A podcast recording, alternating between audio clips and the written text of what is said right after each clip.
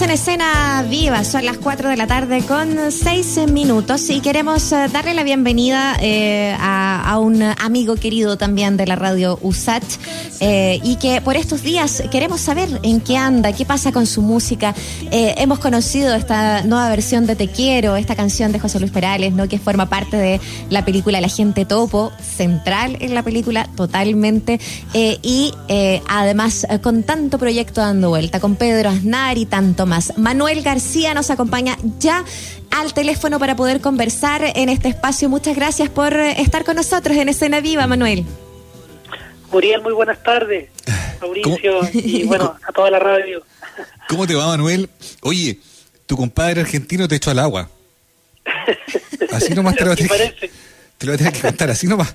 Conversamos con él hace un par de días y nos estuvo contando de de un intercambio. De que tuviste un sueño. Eh, claro, bueno, que tuviste un sueño, evidentemente, y que estuvieron musicalizando ese sueño que terminó siendo quizás el comienzo de una, mm, o sea, la continuidad de una amistad y de una colaboración muy linda, que además todo esto partió porque le preguntamos por, por el premio que recibió el disco que hicieron en conjunto, pero también uno pudo imaginar que a lo mejor se abre ahí también la opción de, de darle más continuidad a este, a este vínculo, a esta alianza. ¿Cómo, ¿Cómo lo leíste tú? ¿Cómo lo viviste tú? Sí, así tal cual, porque yo creo que también dentro de, del encierro uno ha conectado mucho con el mundo interior y los sueños a veces son reveladores. Seguramente eh, este año hubiésemos estado girando, hubiésemos ido a Argentina y algún encuentro hubiese sido con, con Pedro. Entonces, como ese encuentro no sucedió realmente, ahí el, el subconsciente psicomágico, como diría Jodorowsky, me hizo una jugada a mí que en un minuto sí soñé con un tema que me cantaba Pedro andar una parte, medio que rapateé yo algo, luego lo redondeé, se lo mandé a ver si le parecía anécdota o, como si estaba bien como para que hiciéramos una segunda patita y empezáramos a componer juntos y bueno, sí, se dio, a él le encantó, me mandó una letra como esas cosas borgianas, ¿no? Porque cuando lo vi escrito lo que él envió de vuelta dije, claro, ahora el tema está más que un capricho, una, una pincada así intuitiva al aire, era algo que estaba ahí, no sé, así que estoy contento de poder retomar con Pedro también, empezar ahí a que podamos picar la piedra de nuevo, ojalá pero este será, tema y otros trabajos en la nueva Pero será, muy pronto para decretar que es el comienzo de un segundo volumen, ¿es algo conversado o está surgiendo así espontáneamente? Sí, no, no, no, nos quedamos nosotros contentos con el trabajo que hicimos, si bien fue épico el hecho de tener que grabar en Argentina, componer entre Chile y allá y acá, y también el, mundo como está, todo movedizo, tú sabes que no es llegar y sacar álbumes completos ahora, hay que pensarlo muy bien. Entonces fue una pega ardua, digamos, abrazo hermano, y eso por supuesto que genera la sensación de descansar un poco, pero siempre nos quedamos con la idea de volver a trabajar hubo temas que no alcanzamos a montar que nos gustaban también y, quedaron ahí a medio hacer. Entonces me da la impresión de que con este nuevo tema, como te digo, y otro par que se nos habían quedado en el tintero, pudiéramos retomar ojalá esta, esta amistad y relación de trabajo. Yo por lo menos quedé tan contento de haber estado tan cerca de este maestro que también es referente para mí, así como para mm. tantos chilenos. Mm. Yo creo que no, no pecamos de optimismo con pensar que, que, va a seguir, que va a continuar esta, esta bonita amistad eh, y, y, por cierto, va a continuar también la música. Eh, ¿qué tan importante también es, es volver quizás a esas referentes de la canción, de, la, de, de las de las palabras también, ¿no? Porque lo que vimos con y lo que escuchamos con esta versión de José Luis Perales de Te Quiero, eh, habla también de eso, como de recuperar esas canciones. Eh, ¿Cómo ha sido para ti enfrentar también em, quizás una nueva mirada de, ese clásico cancionero eh, en español? Bueno, yo creo que tengo la suerte que tenemos todos los chilenos, que somos curiosos musicalmente nuestro lugar en el planeta, en el mundo y en la cultura en general, yo creo que nos ha dado esa avidez de oídos y ojos de querer estar enterados entonces de lo que pasa en el mundo, ¿no? Y uno incorpora estilos, incorpora artistas en el corazón y en la mente que a veces pudieran parecer incluso contradictorios con los estilos que uno hace, pero nada más lejos de eso cuando uno ha sido guitarrero profesional. claro. que, claro, que es distinto a guitarrista, guitarrista es de que estuvo y termina una carrera y ahí está. Pero guitarrero es que uno también disfruta mucho de lo que ha cantado con los padres, con los tíos, con los amigos y con lo que es parte de la escena emocional de un país, de un pueblo, y José Luis Perales está enraizado con, Chile también. Y vamos, vamos sincerando o vamos dejando de lado aquellas lamentables teorías del placer culpable, como si pudiera haber alguna culpa en el placer de escuchar una linda canción vamos dejando de lado aquellas teorías también del repertorio como además de, baja calidad artística, ¿no? Estamos hablando de una canción enorme, de un compositor grande como Esperales, y es una canción que yo quisiera preguntarte a ti, a, qué lugar te traslada, digamos, ¿no? ¿En qué momento, en qué Manuel Chico andaba dando vuelta por ahí Arica cuando esta canción sonaba? ¿En qué contexto familiar? ¿En qué contexto ambiental quizás? ¿Qué recuerdo te trae? Bueno, mira, mi padre, pues, la guitarra y los cancioneros publicados, incluso algunos por eh, Alicia Puxio, me acuerdo, en la tercera. este, la gente más joven se, tiene que enterar que en los fines de semana venía no solo un chiste con los diarios, sino que también hubo una moda durante un tiempo que era la de publicar cancioneros, eh, dos, tres canciones en, en distintos diarios, periódicos, y ahí nosotros esperábamos el fin de semana comprábamos el diario para ver qué canciones venía, así nos aprendimos, qué sé yo, canciones de Roberto Carlos, de, a ver, ¿quién puede ser? Eh, ¿Cómo se llamaba Mauricio ese de, por ejemplo, que cantaba... Eh, quería ser mayor, quería ser... Ah, es eh, Roque Narvaja. Roque Narvaja. Por ejemplo, estoy tratando de buscar cosas a mí esa, uy, a mí esa canción, esa canción que tú estás mencionando, eh, uy, a mí me, me, agarraba mal y la otra vez la escuché en, Viña, eh, bueno, hace un tiempo ya. Eh, hay un, mimo que se estaba preparando su espectáculo y tenía una radio puesta y sonó esta canción, Día Nublado, Avenida Perú, yo con mi cabro chico. Y claro, ahí estamos, esa memoria emotiva que está como en la piel, es un recuerdo que está. Exacto, exacto. Y, como tú decías, hay que, hay que descorrer el velo sobre todo en, el Chile que estamos tratando de intentar vivir mm. de ese tipo de prejuicios, porque es cierto que yo he sido muy apegado al, canto más intelectual de raíz latinoamericana y bla, bla, bla, bla, bla. Pero sería mentira decir que uno no disfruta, no valora eh, la música de un Camilo de Luis Miguel. Bueno, en algún minuto me vi viajando con Calle 13 antes que se pusieran revolucionarios, cuando todavía Calle 13 era un grupo que la gente sentía que era para bailar. Entonces, cosas así, por lo menos uno intenta, sobre todo por la formación del amor a la música, más que tocar la música, el amor que uno tiene por la música, de que cuando se dan estas relaciones o situaciones, valorarlas, apreciarlas y, tratar de ponerlas en escena cuando nos toca hacer una versión, como en este caso de una canción de Perales, lo más lograda posible. Mm. Oye, sí, es que eh, efectivamente eh, es volver mm, a, a, eso que emociona también eh, y de alguna manera me imagino que, que involucrarte de este, de este lugar, ¿no? Desde la música, con esta película, no sé, ¿cómo, ¿cómo nació también esa relación, la invitación a ello? ¿Cómo, ¿Qué te pasó a ti con el documental, que es una de las cartas internacionales del cine chileno hoy día más importantes, Manuel? Sí, bueno, apenas yo vi el nombre de la Maite Alberdi de por medio, este, ya me parecía que iba a ser una obra de arte lo que nos iban a enviar. Lo que me pasó luego fue que viendo la película, que pensé que al principio iba a ser un poco irónica y cómica, empecé a sufrir el viaje filosófico y profundo a la que la película invita.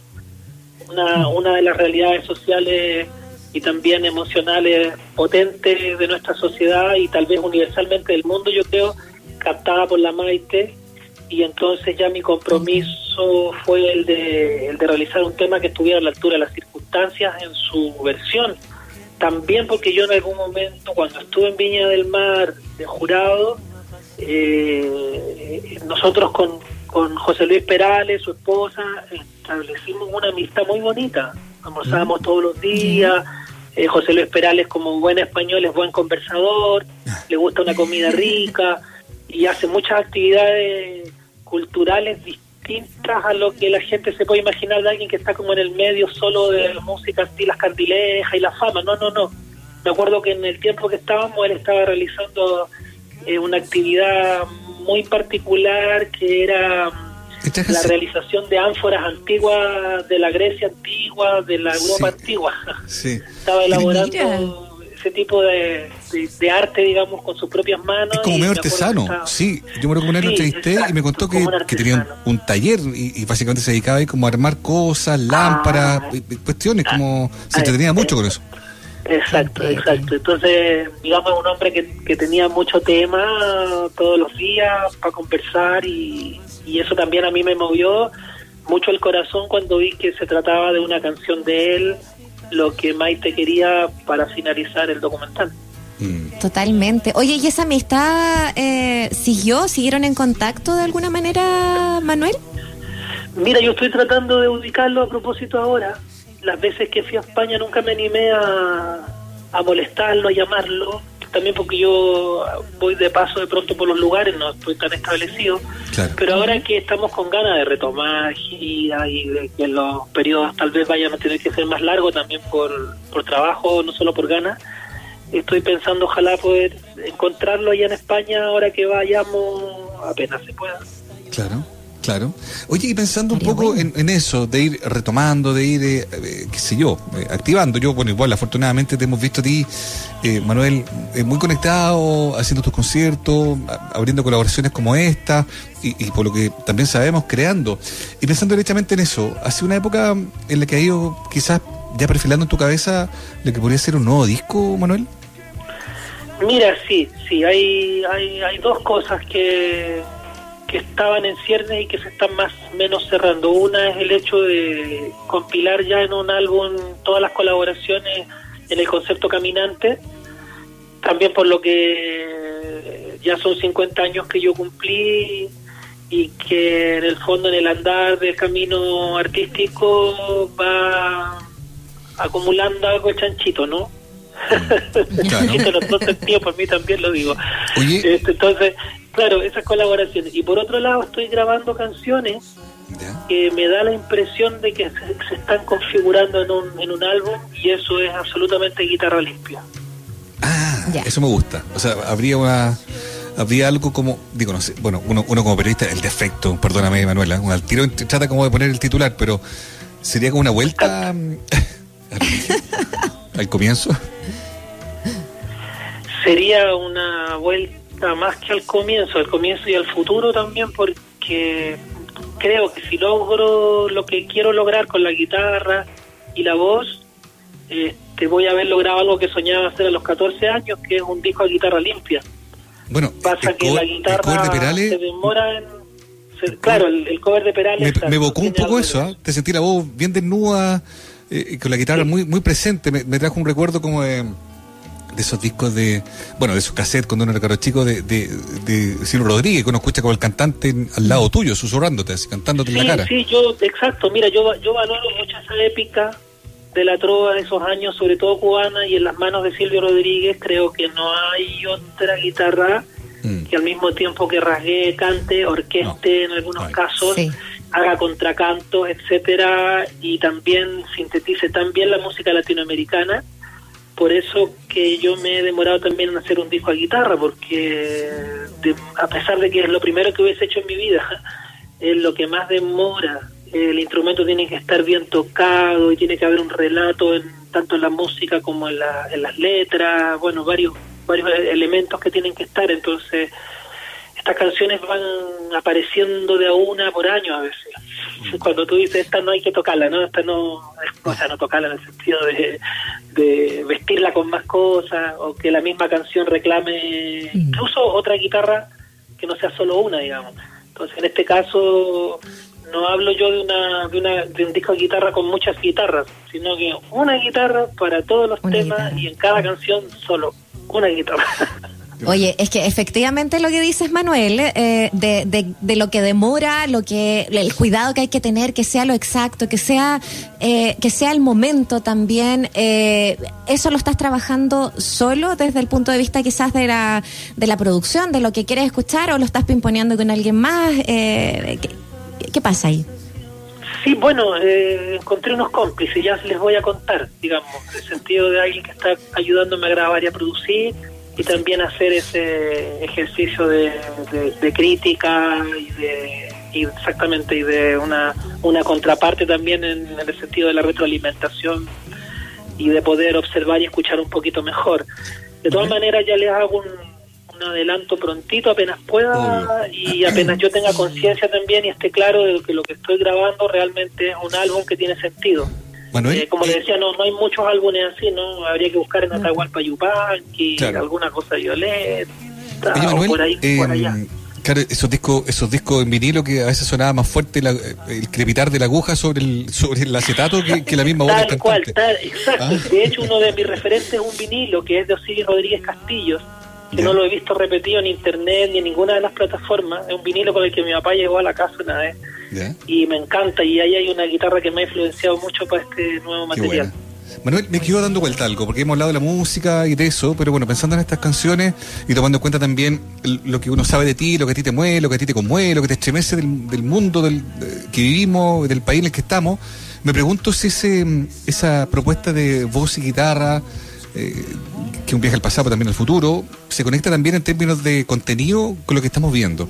No, no, no estoy insinuando, no estoy preguntando si que estás haciendo un disco político, digamos, pero, pero ¿se ha colado la contingencia de algún modo de, tu óptica en esas nuevas canciones? A mí me gusta cuando, por ejemplo, si tú vas a cocinar un pescado, si lo haces frito, ahí en lo que manda el aceite, la masa, el huevito, no como se haga. Y si vas a hacer ceviche, lo que manda el limón. O sea, voy a que la realidad siempre está ahí como una cuestión concreta, en este caso la contingencia política y social. Mm. Pero a mí no me gusta hacer crónica política y social quemante. Creo que las canciones, si se están permeando del ambiente, de la sensación, si hay más bien preguntas que respuestas, va a ser entonces que, se va a ver instalado el tema social y político. Y sobre todo porque la música está hecha también de silencios. Y las frases y las palabras también. O sea, para mí es súper importante en este momento no llegar y hablar apresuradamente de lo que hacer ráfagas fotográficas musicales de lo que está pasando en el entorno.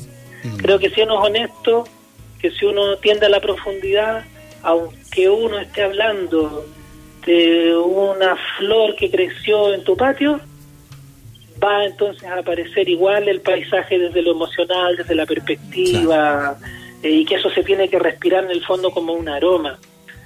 Eh, entonces, yo creo que, que, se va a sentir alguna cosa así, pero no es, un, como te digo, una especie de, de observación tratando de ser agudo, ni cronista tampoco de la época, que es lo que alguna vez te decía yo, Marcel, de, eh, perdón, Mauricio, de mis otros discos, sí.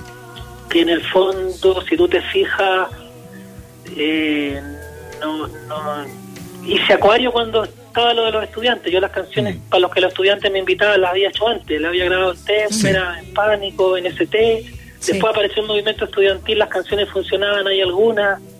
Eh, porque uno es parte de lo mismo, digamos, que la gente vive y uno va de a pie por la vida viviendo los mismos problemas, las mismas cosas, y cuando tú las transparentas a veces tienden a ser piezas que funcionan hacia el futuro, pero no tiene nada de visionario, digamos, ni tampoco mm. de revelador. Mm. Todo lo contrario, tal vez lo más obvio que hay, pero tiene que ser honesto. Muy bien. Sí, totalmente. Eh, y así te conocemos, Manuel, eh, con, con, esa, con ese ímpetu, con esa honestidad también. Eh, y es por eso que también queremos, bueno, darte las gracias por esta conversación y pedirte que tú mismo nos presentes esta bonita versión que nos dejaste de la canción de Perales. Y, y nada, muchas gracias por, por conversar con nosotros. Muriel Mauricio, un agrado siempre. Ojalá que ya podamos algún momento hacernos con guitarra Hasta, hasta te afeitaste y pensaba darte un abrazo chascón como andáis, pero no. ¿Verdad? Ah, con barba. Con barba como andáis, claro. Bueno, el micrófono es este, tuyo, Manuel. Preséntanos. Muchas gracias por la entrevista, por el espacio. Un gusto saludarlo a toda la gente de USACH. Los quiero dejar con esta canción muy especial del documental El Agente Topo y del autor José Luis Perales, Te quiero.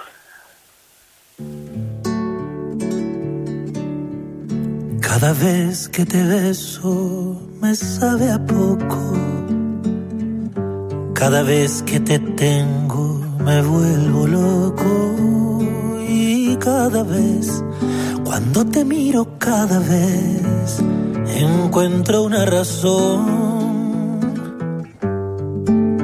para seguir viviendo y cada vez, cuando te miro cada vez, es como descubrir el universo.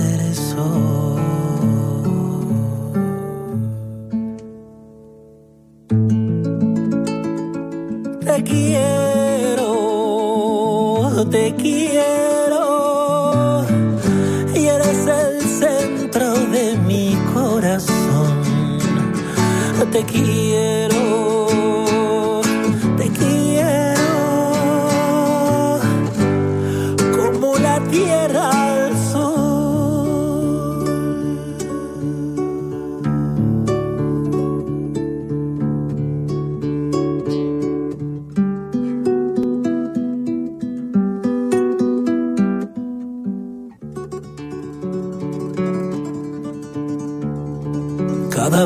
que la noche llega a tu pelo,